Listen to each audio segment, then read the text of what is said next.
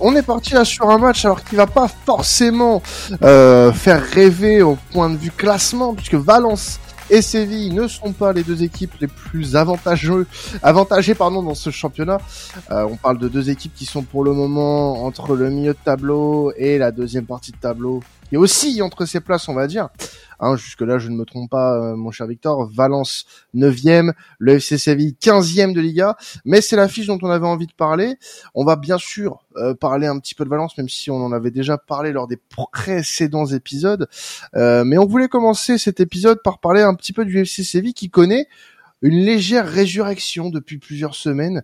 Euh, tout simplement, le club andalou qui connaît euh, une série de trois matchs sans défaite en Liga avec un nul face à Osasuna euh, et deux victoires face à face au, Rayo, et l'Atlético dernièrement. Donc euh, déjà bonjour Victor et puis euh, qu'est-ce qui se passe du côté du FC Séville en ce moment? Bonjour Quentin, mais oui, posons-nous euh, cinq minutes pour parler un peu du FC Séville et avant forcément de parler des bonnes choses que l'on voit là depuis trois semaines, euh, que ça soit d'un point de vue résultat aussi d'un point de vue euh, mentalité et même un peu dans le jeu, il y a des points, positifs pardon que j'ai relevés.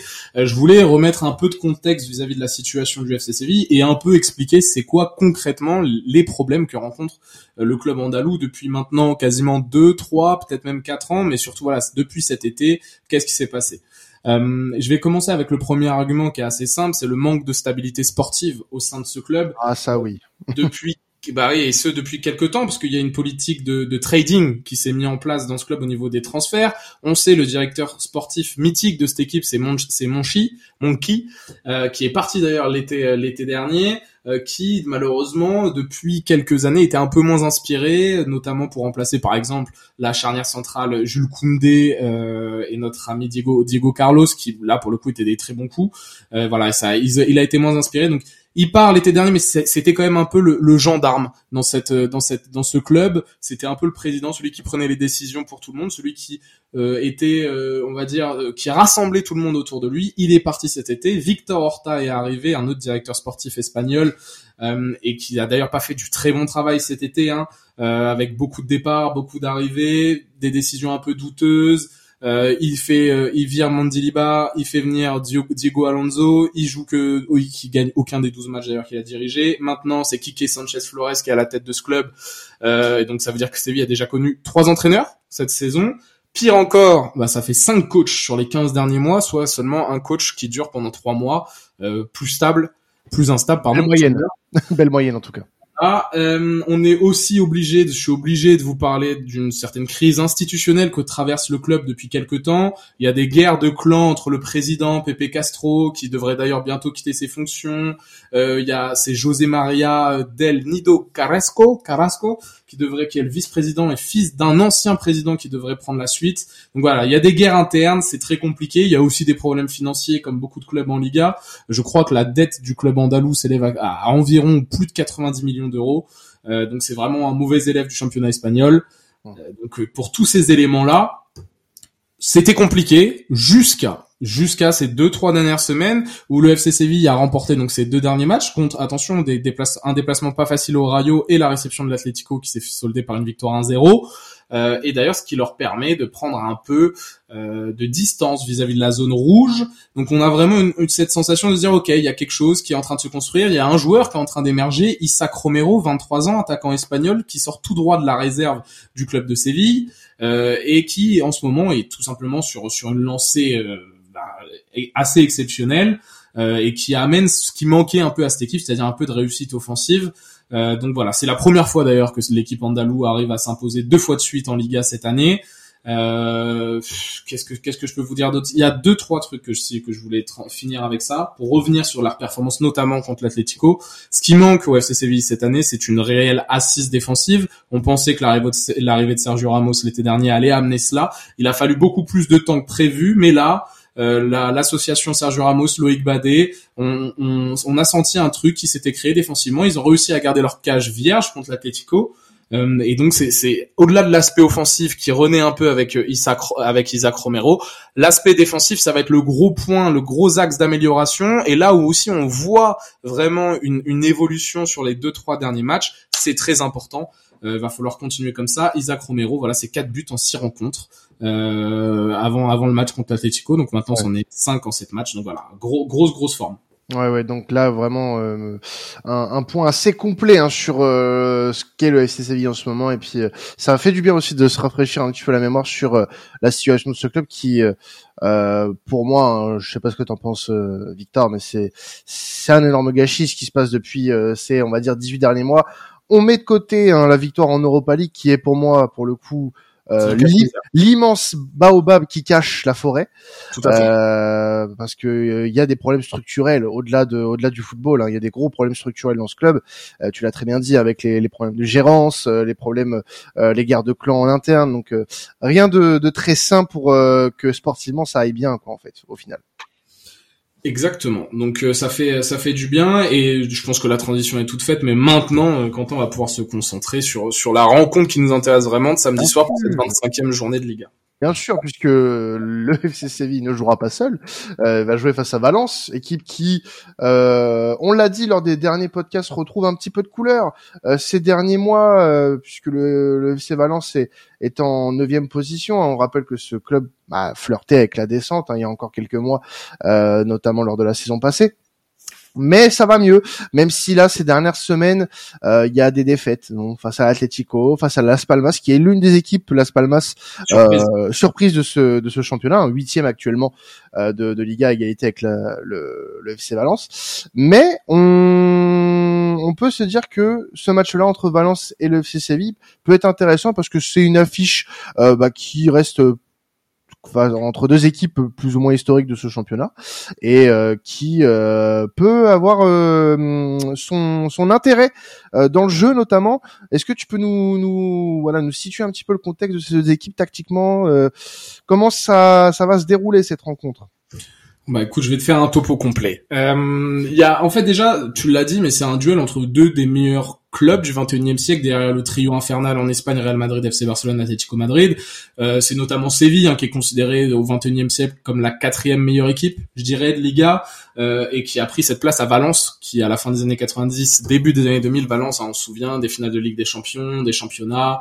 Euh, donc c'est un peu un, duel historique récent on va dire même s'il y a aussi euh, l'Athletic Club hein, qui est dans cette discussion euh, mais donc ça reste un choc un peu euh, au sommet de la Liga normalement. Alors cette année non, euh, et depuis même l'année dernière, ce, ce choc c'est ça l'est bien moins, mais il y a un contexte important durant cette rencontre parce que Valence doit gagner pour rester dans la course à la sixième place, synonyme de qualification européenne à la fin de la saison.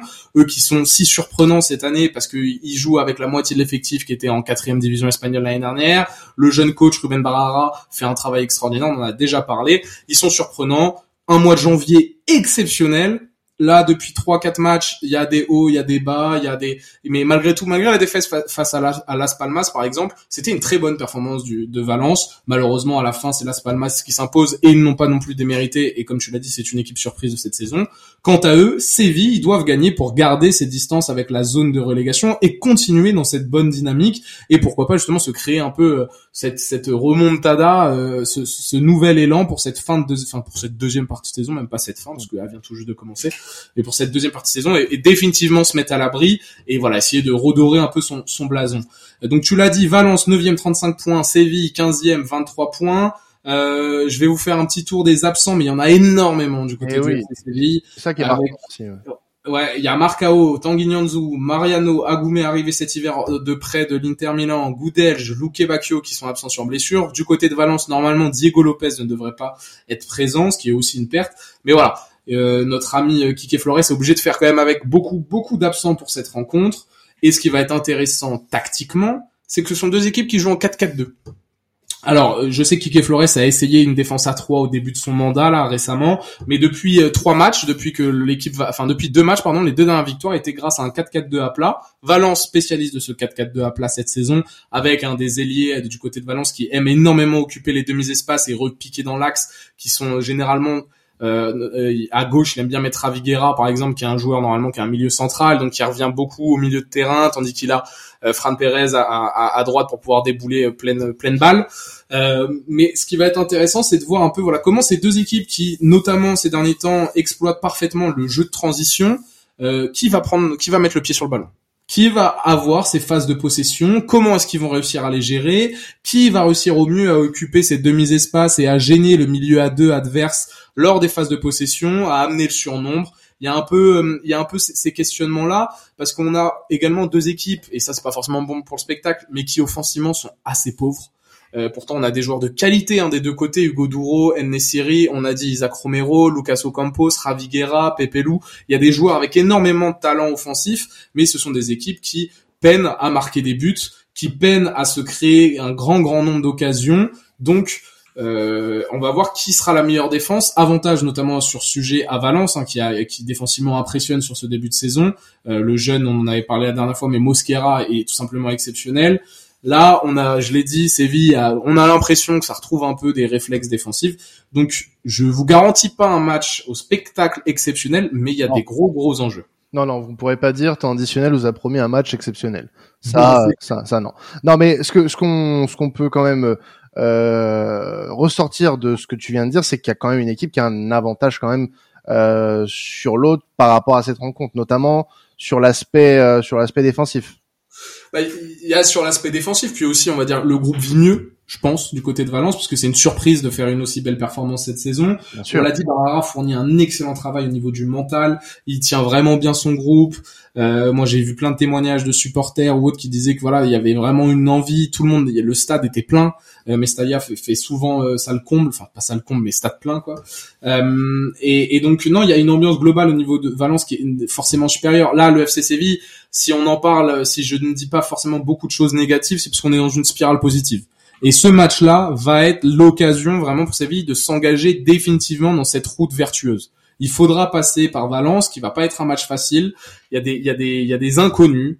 Euh, réellement, moi je suis assez, j'ai hâte de voir si Valence va pas, va pouvoir avoir ses phases de possession. Est-ce qu'ils vont prendre le risque de se découvrir face aux, aux ailiers assez rapides du FC Séville? Enfin, il y a, il y a des zones d'ombre euh, mais on va dire que d'un point de vue sur la saison, avantage Valence, sur la dynamique, Séville a son mot à dire. Hmm. Ouais, bah justement, ça peut être aussi euh, un bon euh, un bon moyen pour le pour le FC Séville de confirmer cette cette belle dynamique puisque euh, il y a quelque chose qui semble euh, se retrouver dans le jeu en tout cas. Euh, est-ce que c'est dû au nouveau coach ou pas? L'avenir nous le dira. En tout cas, si Séville réussit à enchaîner, euh, je pense que ça pourrait être un, un élément de réponse assez assez rapide. Quant à Valence, même s'il y a des fêtes, je pense pas que ça entamera la, la bonne euh, pas enfin pas la bonne dynamique puisque on l'a dit hein, ça assure quand même deux défaites sur les trois derniers matchs. Mais il y a il y a du mieux. Il y a du mieux forcément depuis depuis quelques mois. Donc on y va pas à pas du côté du FC Valence. Et je pense que d'ici euh, d'ici quelques mois, euh, peut-être euh, la d'ici saison prochaine, on retrouvera peut-être une équipe qui sera un peu plus compétitive et qui sera peut-être dans les la discussion pour aller chercher une place européenne, pourquoi pas? Mais euh, cette saison, moi, moi, ça me fait plaisir de revoir Valence un petit peu. Alors pas dans les premiers rôles, mais disons sur une première partie de tableau qui convient bien mieux à ce club-là.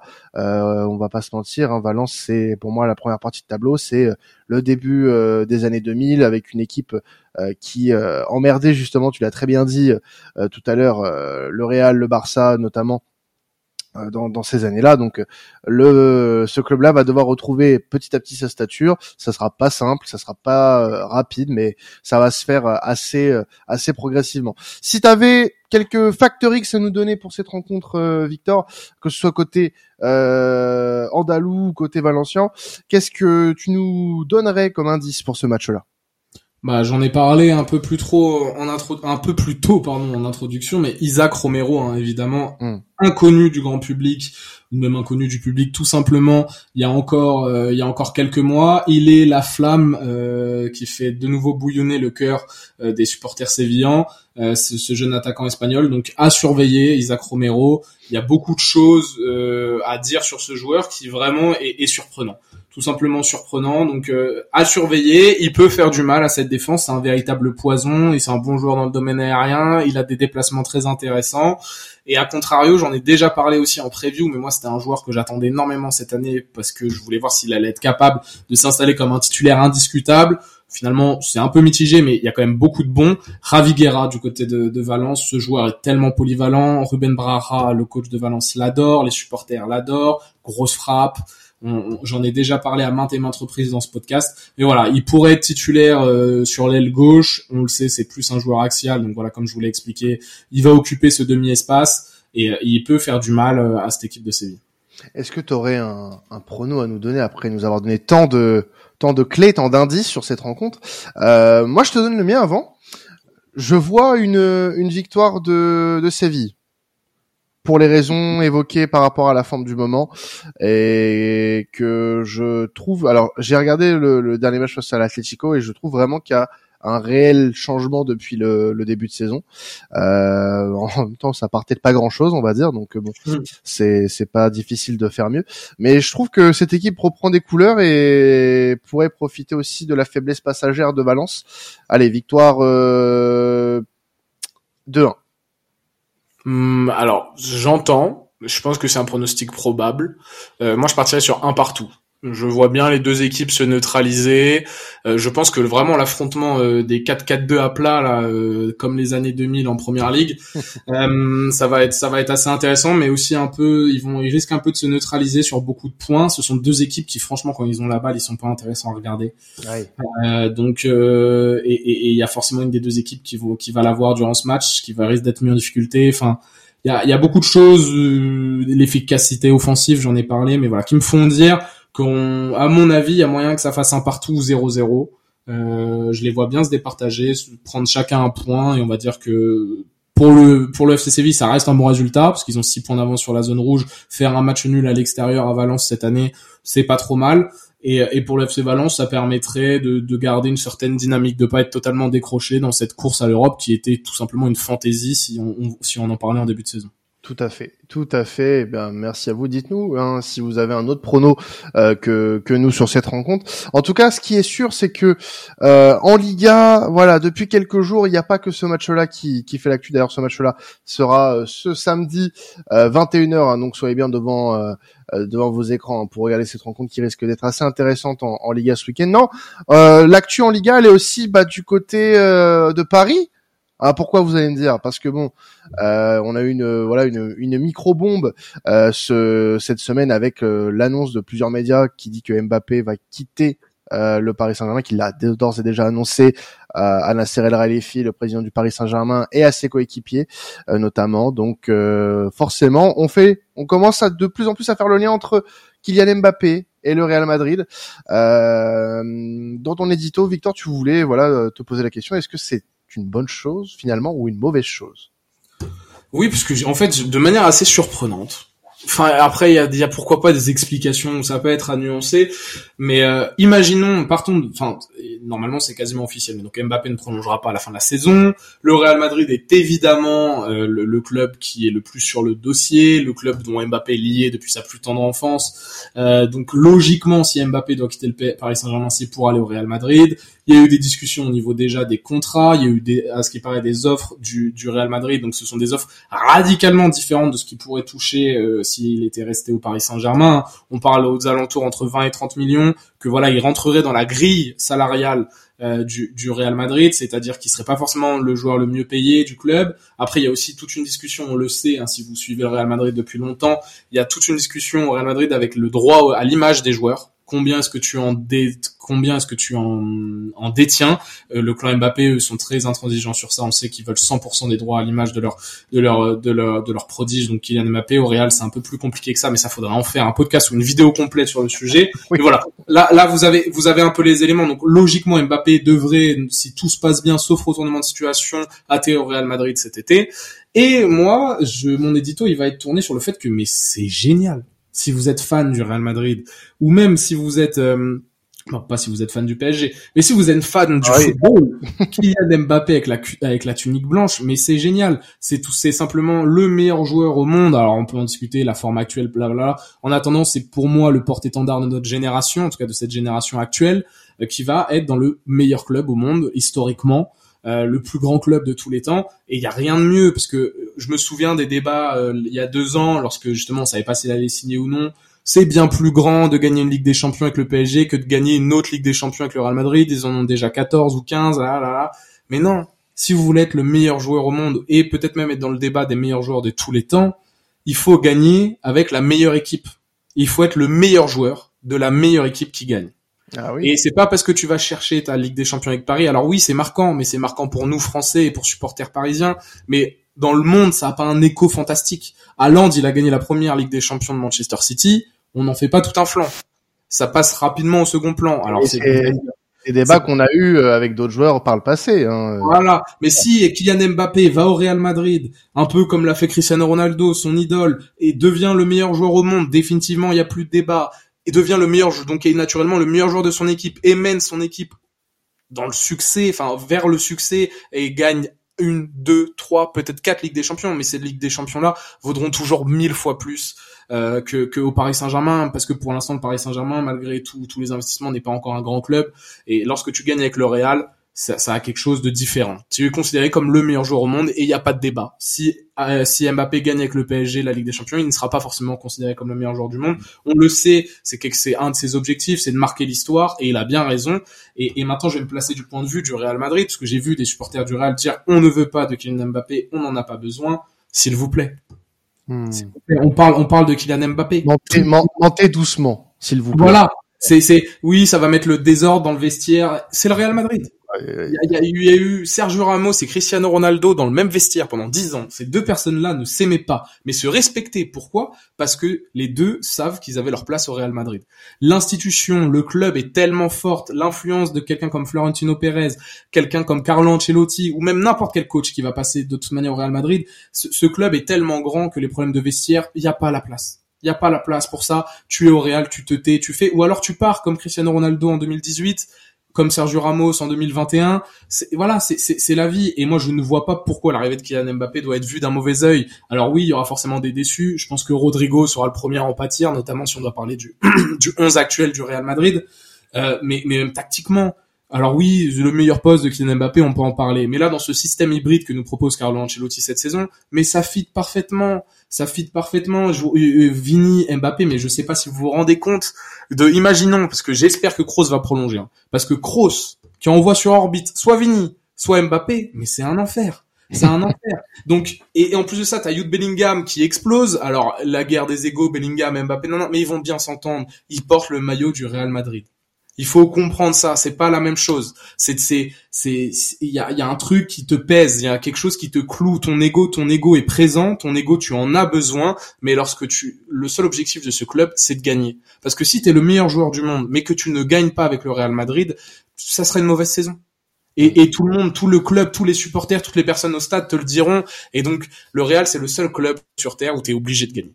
Et Kylian Mbappé, on le sait depuis tout jeune, ce qu'il veut, c'est gagner. Et donc, moi, je ne vois pas pourquoi le fit se passe très mal. C'est une bénédiction de savoir que potentiellement Kylian Mbappé va rejoindre le Real Madrid. Et on pourra s'interroger tant qu'on veut d'un point de vue tactique ou d'un point de vue euh, moral ou égo dans le vestiaire. Moi, il n'y a aucun monde dans lequel le fit ne passe pas. Bah écoute, message passé aux, détracteurs de cet avis, en tout cas. Mais on, c'est un, c'est un sujet qui continuera à faire débat jusqu'à ce qu'on ait euh, une officialisation, peut-être même jusqu'à ce qu'on ait euh, potentiellement les premières minutes euh, de, de, d'Mbappé sous la tunique merengue. Hein. Donc euh, bon, si jamais ça venait à se faire, parce qu'on sait toujours que le marché des transferts est tellement imprévisible. Merci Victor euh, de nous avoir euh, proposé cette preview pour le match entre Valence et Séville, et puis euh, ce petit édito également sur l'avenir euh, supposé de Kylian Mbappé du côté de la Liga et plus précisément du Real Madrid. Euh, pour les previews, vous avez du très lourd ce week-end encore. Vous avez euh, City-Chelsea du côté de l'Angleterre euh, appétissant. Euh, Leipzig-Gladbach du côté de la Bundes, ça risque de bouger fort. Et du côté de la Serie A, on a du Lazio-Bologne, vraiment un match assez intéressant là aussi à décortiquer avec la récente performance du Lazio notamment de la Lazio pardon en, Ligue des Champions.